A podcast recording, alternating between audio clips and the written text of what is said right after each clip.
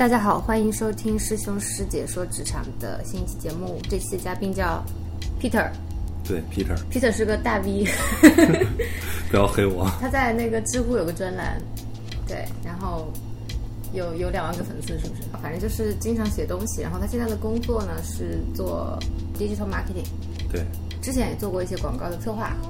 是再早一点的话，就在念书，念书。对，你在哪个学校念书？本科是在呃厦门大学，然后硕士是在 LSE。LSE。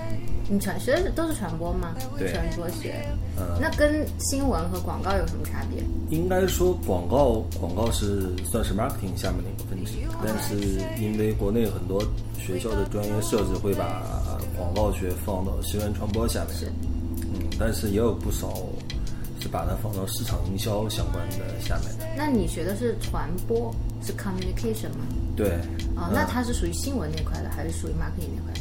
应该说 journalism 和 communication 会更多，嗯会更多一点。其实这期节目呢，我们是有一位听众，他在美国芝加哥现在一所大学学习呃 marketing analytics，我不知道是不是发音对了啊，反正我看到他专业，觉得好像国内没有这个专业。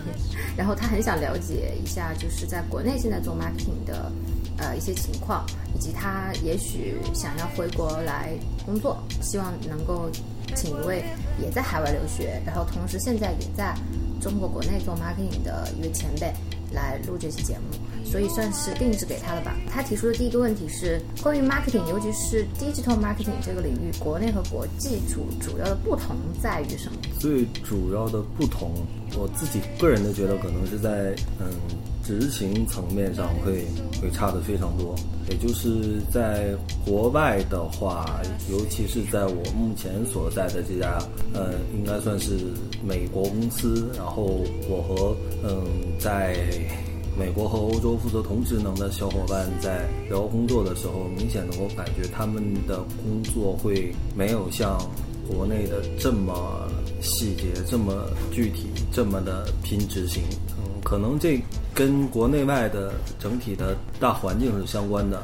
中国你很难把它当成一个一个国家来看待，因为它整个的消费者的情况、市场的情况，包括一些渠道啊、资源啊这些情况都会更为的复杂一点。所以面对更复杂的环境，你在无论是做策划还是在做执行的时候，其实所面临的面临到的问题和挑战就会更多。你刚刚说是国国外不会像国内这么细节，对，那就是具体聊一下吗？比方说，嗯，咱们在国内做事情，就拿 digital marketing 来说，其实你在国外的话，基本上就做好那么几大块儿就就可以了。比方说，呃，EDM，比方说，呃，Facebook、Twitter，因为也没有什么其他的本地化的 Instagram 对一些东西，Instagram 也是嗯 global 类的一个平台。哦，对，但是你在国内的话，呃，情况就复杂的很多。除了一个还没有完全开放的微信之外，你现在很难找到一个平台，就是你做好它，基本上就可以把内容搬来搬去。其实是在这一点上就是很难的。嗯，对不同的人群，你要用不同的策略去 approach，有的可能是更更偏线上一点，有的可能会更偏线下一点。然后线上的部分，微博、微信，然后其他的平台，像最近比较火的知乎，可能你做起来会更麻烦，选择会更多，挑战也会更大，大概是这样。听下来好像是说，在中国其实媒体好像更加的多样化一点，就是重点，比如说我们微信肯定要做，你微博也肯定要做，然后你知乎肯定要做，有些时候是不是还得去做一些特别细致的那种或垂直领域的很有影响力的媒体？其实这个在国外就不是这样，你真的就抓住那几个两三个最重要的就 OK 了。对，在国外的话，嗯，媒介选择会相对简单很多。呃，在国内，如果你有钱的话，你把百度做好，嗯，就可以解决很大一部分问题。但是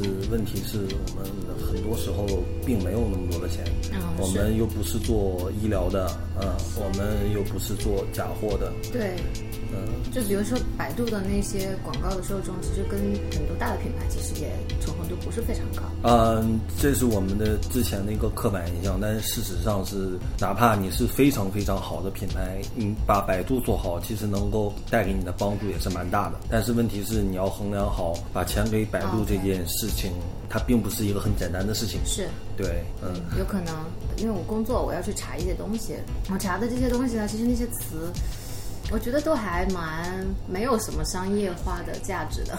对，但即使如此，我会发现全都就是被广告占据了，我觉得很可怕。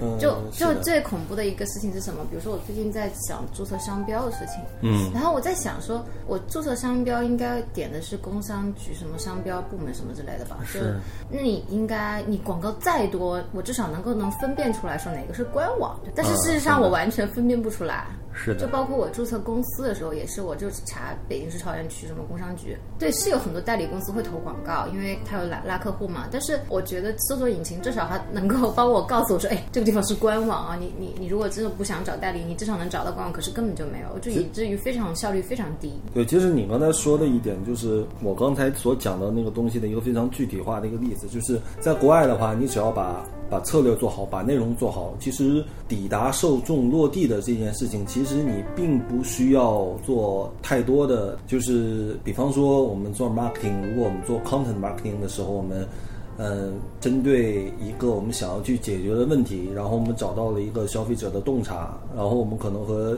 一些合作伙伴一起 co-branding 做了一个线上的互动。嗯，我们可能自己花钱拍了一个微电影，所以当我们把这些事情做完了之后，我们在国外的小伙伴就可以直接把它去抛到很多个渠道上去。如果你想有更大的触及面，那你就花钱买 Facebook 广告位，然后你买 Google 的推荐位，你就就可以了。但是在国内的话，你做完了之后，就是怎么把做好的内容去让你应该让他看到的人去看到，这一个过程其实是嗯非常有挑战性，并且非常非常复杂的。如果你在微信平台上，你可能想做一个 HTML 这样的一个互动型的页面，那么你一定要想办法。不要让你的这个页面在获得很大传播之后被微信给封掉。对这个这种案例，在国内真是太常太常发生了。呃，人说你是诱导分享，人家说你是虚假广告，是恶意营销，马上你的页面就会被干掉。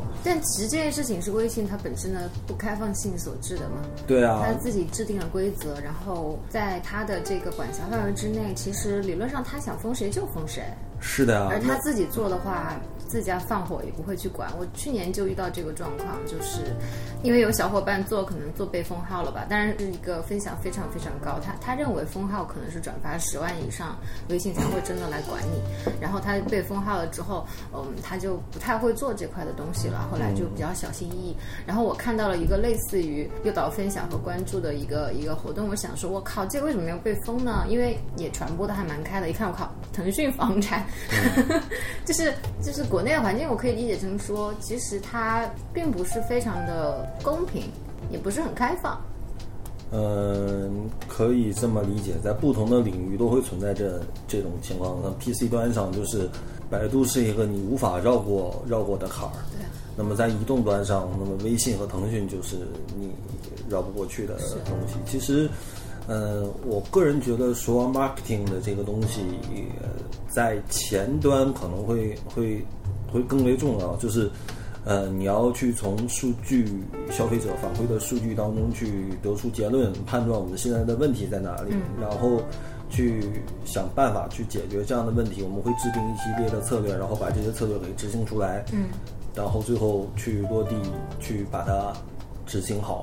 那么之前的话，在国内 marketing 在没有互联网的时候，我们更多的是通过广告来完成最后的这个步骤，但是那个时候我们。很多人都还清楚说，每年一度的央视的广告招标会，那个时候每年都会派出一个标王。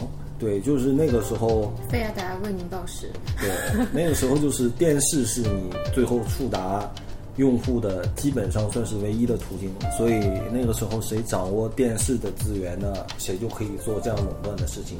后来在 PC 端上，央视的角色换成了百度，因为绝大部分人上网都是要通过百度搜索来完成这样这样的转换。嗯，可能中间还存在一段时间的门户网站，但是门户因为是几大门户并行，所以这个问题还没有很突出。嗯。然后进入到二零一四年、一五年的时候，就变成完全变成了微信，微信说了算。他有在问说，呃，marketing 在国内什么行业更加热门？marketing 的 agency 在国内发展如何？这两个问题好像有点不太一样哎。但是我觉得，因为你之前也在相当于有点类似于乙方的角色做过策划，对吧？对。所以。你是不是对于 marketing agency 还是会有一些了解的？听 agency 其实是不是现在在，是不是有点衰退啊？其实倒没有，只不过是越来越多的品牌意识到了。呃，marketing 能够给他们带来的巨大价值，所以越来越多的品牌会把这部分业务抓到自己的手里，让自己来做。不像说以前的很多行业的格局，就是品牌自己做好产品和销售，然后把 marketing 的角色会外包给 agency 来做。现在这种做法仍然是很多行业的主流，但是这种情况在慢慢被改变。呃，至于说哪些行业 marketing 更热门，其实这个这个问题就是，你看中国哪些行业挣钱更容易？嗯，对，哪些行业呢 marketing 就会更热，会会更热。其实我都不知道，我知道，比如说房地产吧，在过去的十年中，对他们肯定在 marketing 上面。反正费用非常多，然后之前采访过一个嘉宾是做房地产的，但是他们可能会主打，比如说一一片楼啊，那我就得在这个城市里面，对吧？其实房地产的嗯，marketing 其实更像是 sales 大部门，也就是销售大部门下面的一个一个分支。对。它是一个销售 supportive 的部门，嗯，其实这种情况在中国也是更为普遍的一个一个现象。也就是说，当我们去看中国的一些很多行业的竞争态势的时候，我们会发现，嗯，更多的还是以以销售以销售为导向，因为在中国这个市场的这样的天然的特质。就是这个样子，你人太多了，钱也太多了，所以大家前端打各种各样的价格战、消耗战，然后其实你的品牌、你的产品比别人好，但是如果你的价格不占优势，你的渠道不占优势，嗯，你还是很难最后脱颖而出。我们去看很很多中国很多的行业，最后都会变成这样那样。当年的彩电。嗯，对，然后后来一段时间的手机，包括嗯汽车行业，在中国也呈现出这样的这样的态势，经销商会扮演非常重要的重要的角色。我觉得这位听众他的提出这个问题，marketing 在国内什么行业更热门？自己在跟你聊的时候呢，我又想了一下，他可能想问的点是在于说。是哪些行业会，比如说有更多的钱，嗯，以及就像你说的，哪些行业能赚更多钱，也许他就能够花更多的钱来做 marketing，嗯，或者说他，比如说他要选择回国来找一份 marketing 的工作的时候，他可能愿意在一个能够让他施展手脚的一个领域去展开。比如说，我举个例子啊，就是在过去三年，互联网金融发展的很快，然后遍地开花很多公司，对吧？嗯，然后那些公司其实也会有很多的钱来做这块的东西，嗯，呃，他们但但是他们并不是那么的，我觉得算不上一个好的环境了，因为互联网金融现在已经开始管得非常严了，因为出事儿也多，嗯，他就算有钱，他花不出去，因为他的他没有任何品牌资产可言，几乎除了非常大的那几家，其他那些零星的小的都会受到各种各样限制，就是你有钱花不出去，对吧？那事实上，在我觉得应该是会有一些行业，就是钱多，然后同时又能做做出比较好的一些一些 marketing 的事情，并且还会比较友好的。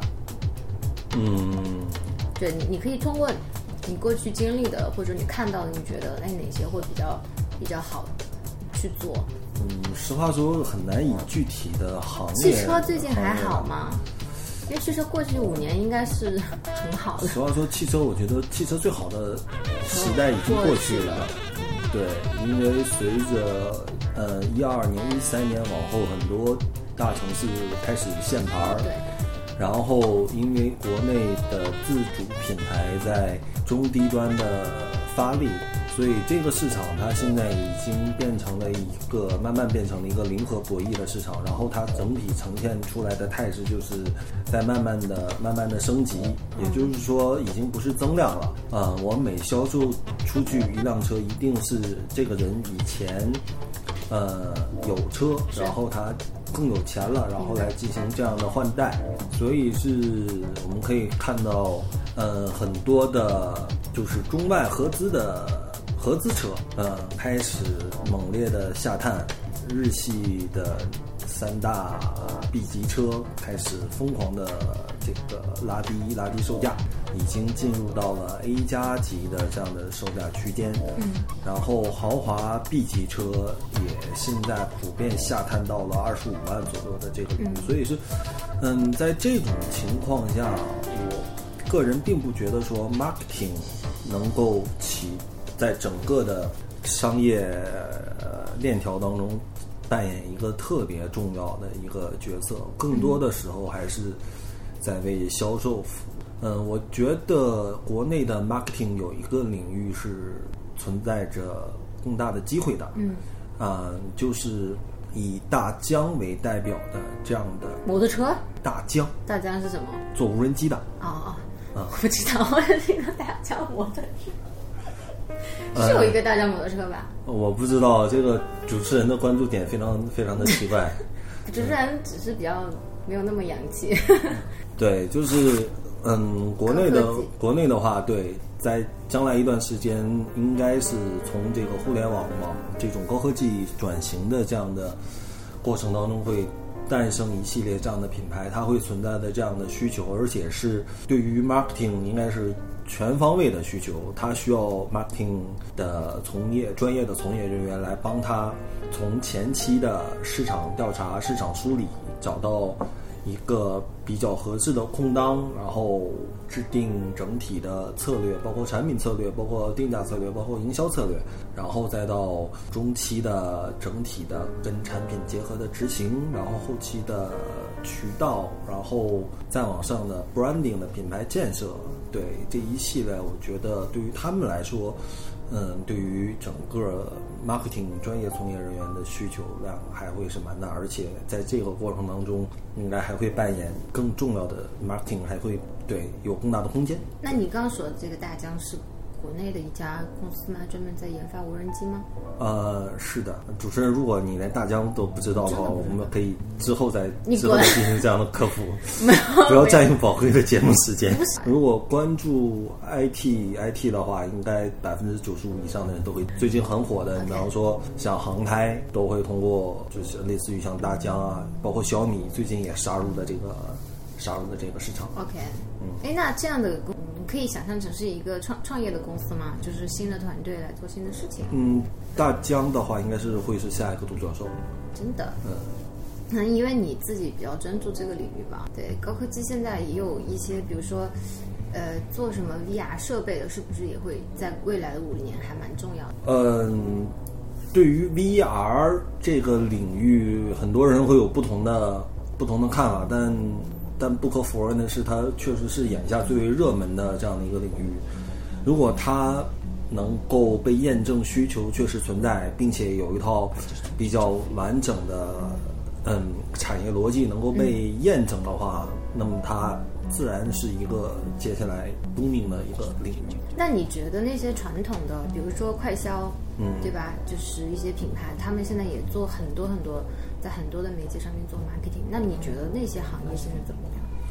我觉得他们有一套非常完备的 marketing 的体系，从前期的 consumer research 对，到呃 marketing analysis 对，然后到整个的呃营销的传播策略，然后到。媒介的购买以及最后 campaign 的执行，它是一个非常非常完备而且庞大的一个巨型的链条。在这个链条上面，已经嗯存在着很多很多的商业模式在里面，所以是如果是对于说想要在里面很安稳，然后很明确的去去成为一个这样的一个职场人士，比方说我们可以选择进入到 agency，在奥美成为创意部或者是这种策略部或者是呵护部的一个新人，然后慢慢去成长。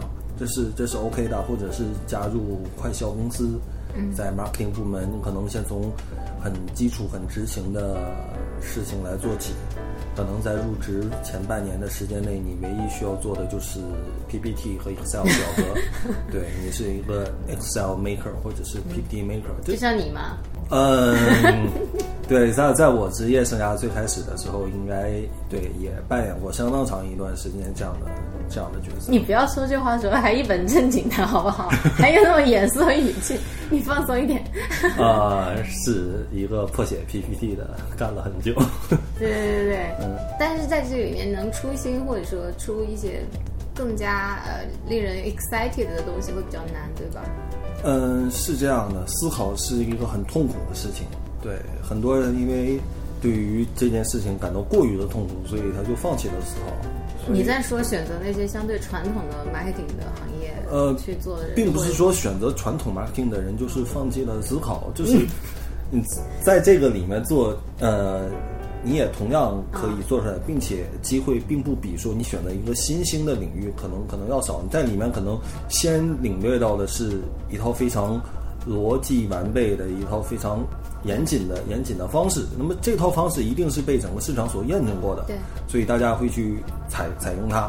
那么在这个上面能有多少的创新，或者是你能吸收多少为你自己所用啊？你看看自己。对，这位同事可呃，这位同学可能是嗯，他是学的是市场分析的，市场分析的这个专业啊。其实市场分析的话，你每天跑跑 Excel 或者是在 SPSS 里面，对对对，就是或者是你们。嗯，有自己的数据库的系统，每天 run 表格，然后得出一些百分比呈现在花花绿绿的报表上，这是工作的工作的表现。那你能从里面挖掘到多少实质？是，并且能够得少得出多少 insight，并且在得出这样的结论之后，你怎么样去整合你能够动用的资源，去给这样的事情来做一些改变？是，那这完全就是你自己的自己的事情了。明白。对，哎，那刚刚他这个专业就是在在是，如果是做 marketing 的数据分析这块的话，嗯，是不是有更呃更多的人是存在于一些这种呃市场调查公司或者是乙方的这种角色，而不会在自己的就甲方的这种公司里面？嗯，至少在我目前所在的公司，我们也是有这样的部门的，并且这个部门。